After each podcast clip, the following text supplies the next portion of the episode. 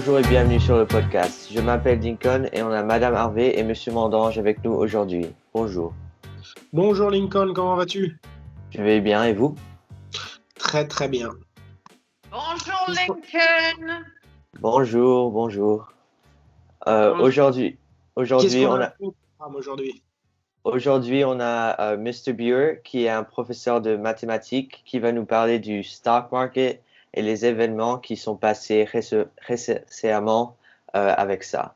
So now we welcome uh, Mr. Buer. Thank you for coming. Sure. Thanks for having me. And I, I must say, I'm always uh, amazed when I hear my students speak in French because I, I, I forget that you know French and I just never hear you say it. So when I hear you talk in French, and I wish I could do it. Yeah. well, you can still try learning. So. yeah. Ask your daughter. She's picking it up. She can count to ten in French now. It's really cute. That's that's the spirit.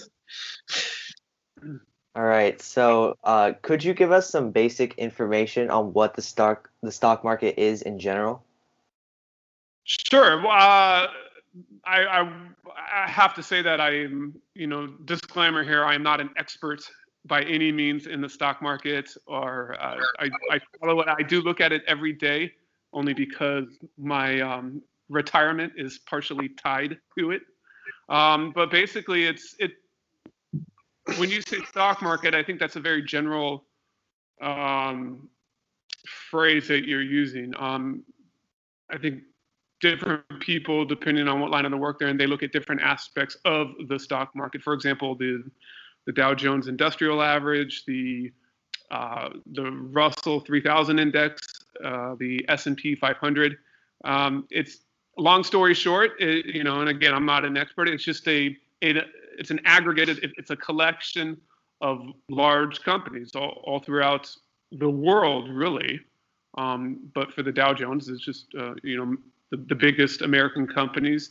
And um, it, it gives a indication of how strong certain companies are. Yeah, yeah, sounds good. And so, because you're a math teacher, how would you say math relates to the stock market? Um, good question. Uh, it's a risk. Yeah, when you say stock market, the first thing that comes into my mind from a math perspective is probability. And I, you know, that's funny that you asked me that because it actually reminds me of, um, uh, I don't know if we would call it an argument that I got into with my my stepmother. Um, I went to I went to Las Vegas once, and um, well, I've been there many times, but uh, I, I I placed a bet on a football game, and my my stepmother didn't really like it. You know, I was 20 something, 21, 22. I was I was in college, and she was just kind of against it. She didn't like me going just because of like the moral issues of going to Vegas. I'm like, well, and I knew she had stock in Walt Disney. And I asked, her, well, what's the difference? What's the difference between me putting ten dollars on a football game and you owning Walt Disney stock? It's it's a gamble either way. What? Why is it wrong when I do it and it's okay when you do it? And um, she didn't really have a good answer for that. Uh, so this, the stock market, it's it, it's a risk. Uh, traditionally, it's gone up. Historically, it's gone up people have made lots of money in the stock market, but then again, people have lost lots of money. So when you say stock market, I I think probability. Yes, and also and there's people don't look at it that way. The other people that that is not how we look at it. Other people look at it as a as an investment tool, and they're and like I said earlier, I guess I, I do too. Part, part of my retirement is locked into the stock market. So.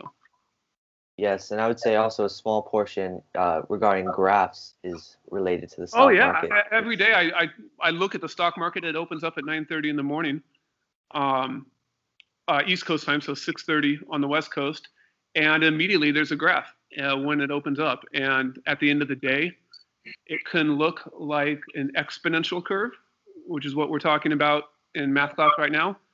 Uh, it can look sinusoidal, uh, like a sine curve um, yeah, the, uh, you can, at the end of the day, I can give you, I can find a mathematical equation that probably very accurately describes what the stock market just did for that day. And Yeah. the, the the trick is trying to find the equation for what it will do in the future. I can tell you what it did in the past, no problem. I can find the mathematical equation. I just can't find one that will tell me the future. That's the tricky part. Yeah. And so, uh, what's your opinion on the recent stock activity grown due to uh, Reddit? I, I don't know. You know, I one of my New Year's resolutions is to watch less news. Um, and I'm trying to stick to that. So I haven't really been paying attention to Reddit. I know I, I, I try not. I, I really make an effort try to not not to watch the news. I know there's something going on with GameStop now. I know what GameStop is. I know there's some kind of controversy brewing with it and how it's tied to the stock market. Um, but when you say Reddit, I, I am not. I'm I'm afraid I don't know what that is. If that's something that's been in the news, sounds like it is. I have not been paying attention to it. Yeah, so what it sounds like is that basically all these Reddit users have been like millions of them have been going saying to themselves, "Oh, let's buy this stock." right. And because millions of people are uh, all buying the same stock, the stock rises in value. Right. Therefore, uh, they get more money for it. So, and GameStop was their biggest one. So. Oh, okay, okay, I, I see. Um, you know, and, and when you asked me earlier what, what I think about the stock market in terms of a mathematical standpoint, you know, a, a lot of people look at it as a from an ethical standpoint. So what you just described to me, I start thinking, um, you know, is this ethical? Were any law, were any laws broken? And even if laws were not broken, that doesn't mean it's unethical. That doesn't mean it's perfectly ethical. So what you just told me that tell um, I'm betting somebody made some money out of it, and maybe somebody lost money. I, I don't know. I yeah Yeah, there's been major gain in money for these like really young adults, and then a lot of loss as well because people wanted to join in, and then it just declined. is it too late to get in on it? It probably is now Uh, because yeah. GameStop is at I think it was fifty dollars now, where it was at three hundred fifty a couple days ago. So it was at three hundred and fifty dollars a share. Now it's at fifty. yeah, yeah, it's crazy. Um, okay, so uh, what would you would you recommend younger people investing in stocks? I recommend younger people people start saving for retirement early. Okay, okay. Now, I'm not avoiding your question. I, uh, like I said, a, a small, I don't, I don't even really know how to phrase it, but a portion of my retirement, a portion of my savings, is based on the stock market. When the stock market goes up, my savings go up. When it goes down, it goes down. Not 100% of it, but a, but a piece of it. So, do should young people invest in stocks? You, you better know what you're doing. Otherwise, you might as well just go to Vegas and put it on red on roulette because it's a gamble. And I don't know all the little details. I don't know everything about the stock market or even how it completely works down to its, the intricate details. But I, if do your research, I guess. Oh, I, I really like Nike and I like uh, McDonald's, so I'm going to invest in that stock. Well, d- do a little bit more research. Um, so, uh, the, but I would say start saving for retirement now. And if you can do that through stocks, okay, cool. But nothing's a lock, nothing's 100%. All right. So you're saying research if you want to eventually invest in stocks, or and if you would rather someone uh in, like save for retirement than invest in stocks, you would say that's a better uh I like way to uh, save your money. Well, it depends who you ask. So if you open up a savings account, the, the interest that you're going to get in a savings account nowadays is nothing. It's minimal. Every uh, traditionally, historically, the stock market has gone up seven percent. You would never get seven percent from a savings account. Just a traditional online savings account through Bank of America, Chase Bank, whatever. You would never get seven percent. They'd laugh in your face if you asked for it. Um, but historically, the stock market, on average, from what I know, on average, it it it, it goes up about seven percent every year. So if you were going to invest in stocks, long story short, it if you can weather the lows, if when it goes down, if you can weather that storm, um, it, it, the stock market will go up. I think right now it's at 31,000. Um, I remember when it dropped after 9/11. Um, I remember during the housing crisis it dropped in 2008. It dropped a lot during COVID, but now it's back up. So. Yeah, yeah. And so you you briefly mentioned it, the Nike and McDonald's stocks, but mm-hmm. is there any other stocks that look promising to you? If I, you know, if you gave me a, if you told me I could pick five companies right now, I'd probably have to think about it, but I would look at companies where I think they're struggling right now. The, the phrase is buy low, sell high. So I would try to look into companies that have a a potential upside. I think one of them might be the airline industry. Right now with COVID, uh, less people are flying. So I don't know what the, the stock is for certain airline companies, but you could probably get it a lot cheaper than you could two years ago. Once the pandemic is over, people are going to start flying more. So if you can get the stock now when it's low, it will probably increase once this pandemic is over. So I would look at companies like that. McDonald's is huge. Everybody knows about McDonald's. I don't know if it'll go up or down, but it's already huge. And um, so I would I would recommend trying to find companies where you see an upswing coming in the future. And the pandemic's not going to last forever. More people are going to start to travel. So maybe like companies like Boeing. You know. Yeah, yeah, that seems very smart. Um, yeah, it well, sounds until you do it and then you lose you know yeah. Yeah yeah it's very risky so. Yeah, right. Um, well thank you for coming on today. Um, hopefully we can see each other in person soon uh, and yeah thank you for coming on. Sure thanks for inviting me anytime. Thanks a lot. Thanks a lot all right. Thank you. Donc il y a quoi sur le programme pour la semaine à venir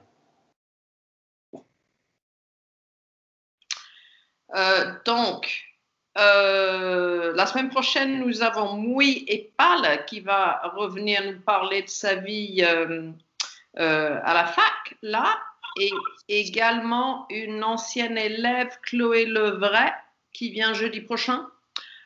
Et tout ça dans le cadre du, Black History Month.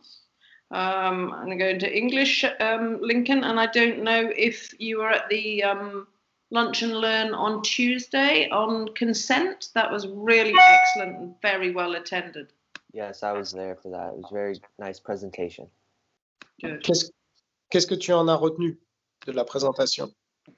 Um, I was, oh, j'ai retenu qu'il y avait comme, ou c'est consent en général plutôt, et puis comme, qu'est-ce que c'est et euh, c'est ok pour dire non, comme si c'est pas, t'es pas obligé d'être forcé de faire quelque chose. Si tu veux Mhm. pas le faire, euh, tu peux dire non. Et ça, c'est le, le, the main objective that I, uh, that I found from the presentation.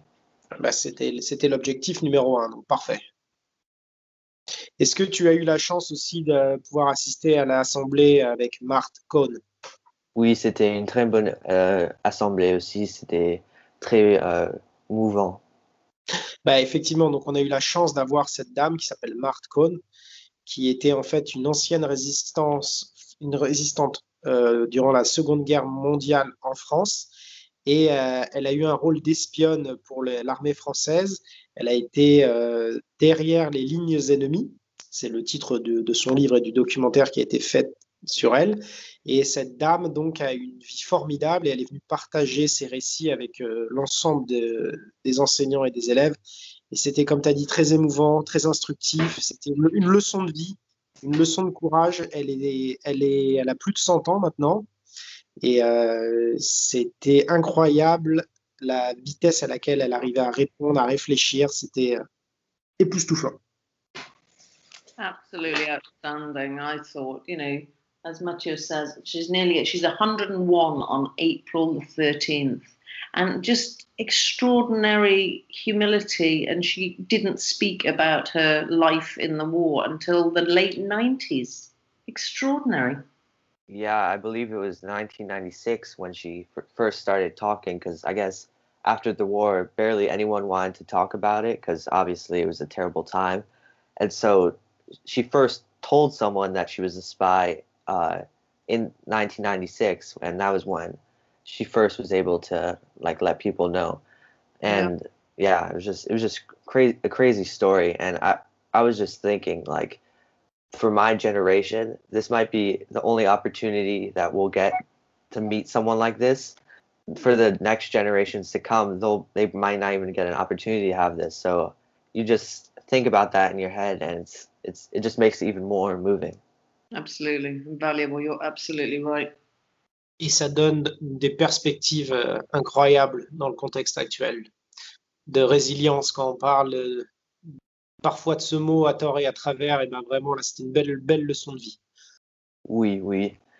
Et donc finalement, on a euh, le break qui vient euh, dans deux semaines, je crois, maintenant. Tout à fait. Donc euh, une semaine de, de, congé pour tout le monde, se reposer, sortir, prendre, prendre l'air. Il y aura un petit peu plus que qu'une semaine pour vous parce que le lundi de, de la reprise, c'est un lundi férié pour les élèves. Les, les, enseignants vont se retrouver pour préparer euh, des, vos, vos, futurs mois d'école, mais euh, vous, vous serez encore en vacances un petit peu plus. Donc vous avez quasiment 10 jours. D'accord, ça, ça vient très vite. Any plans, Lincoln? Right now, not really, but we might. Who knows? We could go to the mountains. We could. We. It's very. Uh, we don't we don't really know. So it's still really not safe right now regarding COVID. Um, but we'll try to social distance and see what we can do. So mm. it's a very good message for everyone. Yeah, really, really keep following those rules um, and stay safe uh, outdoors also. Yes. Well, thank you both for coming on today. Um, uh, thank you again to Mr. Buer for coming as well. And see you next week. À la prochaine. See you next week. Thanks, Lincoln.